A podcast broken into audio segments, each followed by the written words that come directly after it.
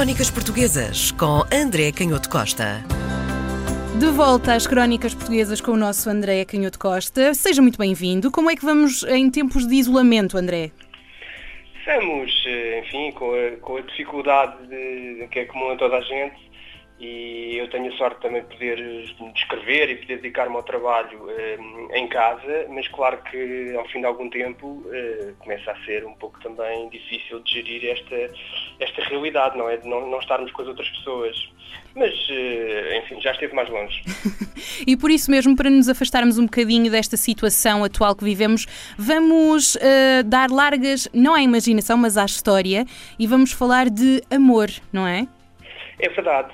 Um livro de Júlio Dantas chamado O Amor em Portugal no século XVIII e discute-se muito uh, na, na, na, sociedade portuguesa esta ideia de que as relações, a sociabilidade, as relações entre as, entre as pessoas são, uh, por vezes, muito abertas, nós gostamos de nos tocar, não é? Falamos agora muito disso a propósito do, do confinamento, mas por Sim. outro lado também, às vezes fazemos uma leitura de como, como sendo relativamente comovidos ou, ou, ou, puritanos, ou temos uma relação com o espaço público mais difícil, os tais grandes costumes. E é engraçado que o Júlio Dantas, neste livro, eh, lança precisamente esse, esse, esse problema.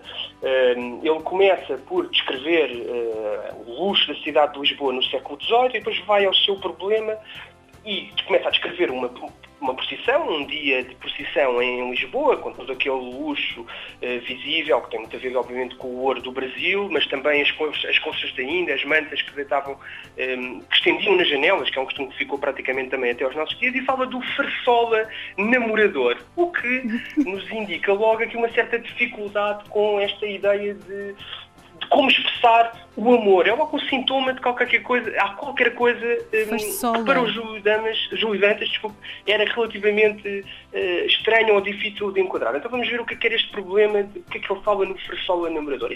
Farsola de farsa? Eu percebi bem a palavra? Farsola. Exatamente, farsola. Okay. Farsola, por isso é que eu digo que é, que é misterioso. É, é hum. logo o sintoma de qualquer coisa aqui estranha, porque nós entendemos farsola como alguém que é eh, eh, há aqui uma ideia de piroso, não é? É farsola, mas por outro lado há aqui uma dimensão, como tu sublinhaste bem, de farsa, de alguém que finge, não é? Hum. E, e, isto começa então a, a, levantar um bocadinho a ponta do véu. Porque neste início do século XVIII havia um problema, claramente, um grande diplomata chamado Cunha Bruxado eh, descreve isso. Havia um grande debate na corte sobre se um, os homens e as mulheres deviam ou não ter maior intimidade nas suas relações, deviam participar juntos em bailes, na conversação, porque não era esse o costume. A corte portuguesa, ao longo do século XVII, e os viajantes, os embaixadores estrangeiros diziam isso, era uma corte relativamente sombria, até, até pobre, em que as pessoas se vestiam muitas vezes de preto, um pouco ao costume espanhol também, e onde não tinham de facto estas, estas eh, relações de, de de intimidade, ou de, de intimidade no sentido de, de, estarem em espaços fechados e conviverem naturalmente os homens e as mulheres, e até nos os tais bailes, ou os encontros. As cores, a festa. Precisamente. E, e começava a levantar-se nesta altura uma, um, um, protesto, no fundo, e um dos, um dos eh, nobres que protagonizou essa, quase essa revolta foi o Conde da Ericeira e acabou por vencer depois com a, a subida ao trono do Dom João V de se mudar de facto os costumes e, claro, com, esta, com, com o que eu já disse, com, com, com, esta chegada do ouro do Brasil e com a disponibilidade de muito dinheiro para consumir, como nós, como nós sabemos está muito ligado de facto também a estes, estes fatos da corte, aos bailes, à roupa, ao consumo de perfumes, arranjar o cabelo, os vestidos, os próprios músicos, a contratação de músicos.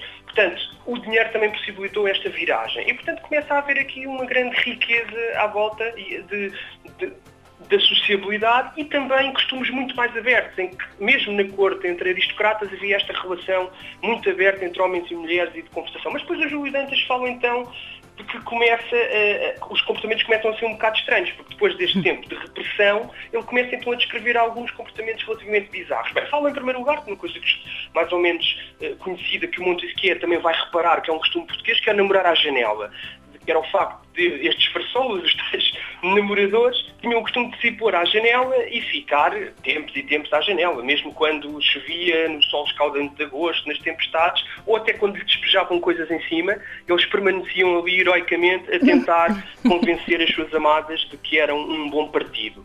Eh, mas depois uma coisa ainda mais estranha que é o facto de muitas das vezes nas procissões e até na igreja eh, a abordagem de, de, dos jovens galantes, fossem aristocráticos ou mais burgueses, era através do beliscão. E aqui começamos a perceber que há qualquer coisa que não, está, que não estava bem, não é? E que era um sintoma de que a evolução da sociedade portuguesa estava de facto a seguir num caminho um bocado estranho. estranho. Isto vai depois agudizar-se com a própria doença do rei, do Dom João V. E a partir dos anos 40, do século XVIII, 1740, eh, as coisas de facto começam a ser muito estranhas porque há uma série de proibições, porque estes comportamentos eram de facto esquisitos, era a forma de lidarem com muitos anos de repressão e de repente eh, eh, as pessoas não sabiam, era como se não soubessem conversar, como se os homens não soubessem, não tivessem cultivado esta arte de conversar, mas depois, como hum. tinham a tal liberdade da moda, avançavam, avançavam da forma mais descabida e mais brutalhada, e portanto começa outra vez a haver uma repressão dos costumes.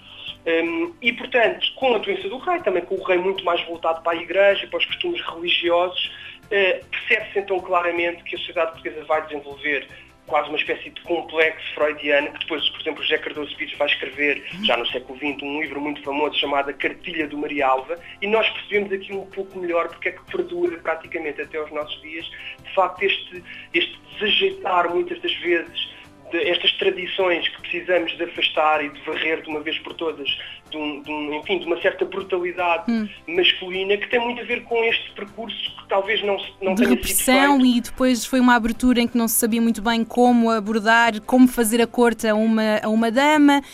Um, e é engraçado claro. que nós passámos do Farsola namoradeiro para o Marialva, que é também conhecido por ser eh, é uma personagem na mente de muita gente. O Marialva ainda há, há quem usa a expressão de olha-me claro. aquele Marialva, que é claro. é uma pessoa desligada da parte material, mas sempre com muito romântico, sempre muito na lua, nos, nos sentimentos e na, na parte da vida mais, mais esotérica, por assim e dizer. Muitas vezes machista, não é? E, e, e um sim. bocado abrutalhado, não é? Esse é o sim, principal tem, problema. A, tem o, o, lado da posse, não é? A mulher claro. e a posse como objeto sexual. André, claro. temos que fechar um, a rubrica de, de hoje só uma, numa nota, puxando novamente à realidade de hoje e ao, ao tempo presente, crês que hum, eh, este fecho que nós tivemos nos últimos dois meses, quando existir uma total abertura, não vamos novamente saber comportar-nos e não saber lidar com a liberdade que nos vai ser dada? Eu acho que nós já fizemos o caminho um, suficiente. Isso é uma pergunta bem colocada e, e é de facto um, um, desafio e ninguém sabe muito bem como é que as coisas vão, se vão processar. Eu acho que no caso da sociedade portuguesa nós já fizemos um caminho e estamos muito melhor hoje em dia do que, do que estávamos há 50 anos, como é evidente. Uhum. Eh, mas eu acho que levantas bem esse problema e é um problema que temos que ter presente porque é. nós temos esta tradição, nós temos um caminho a percorrer e, é, e sem dúvida nenhuma que este confinamento saudável, ao contrário do que muitas vezes diz, eu acho que que não foi de certeza absoluta. E, portanto, devemos ter bem presente esta ideia de como é importante sabermos expressar as nossas emoções, uhum. sabermos uh, estar na presença das outras pessoas de uma forma moderada e, e com respeito pelos outros. Crónicas Portuguesas com André Canhoto Costa.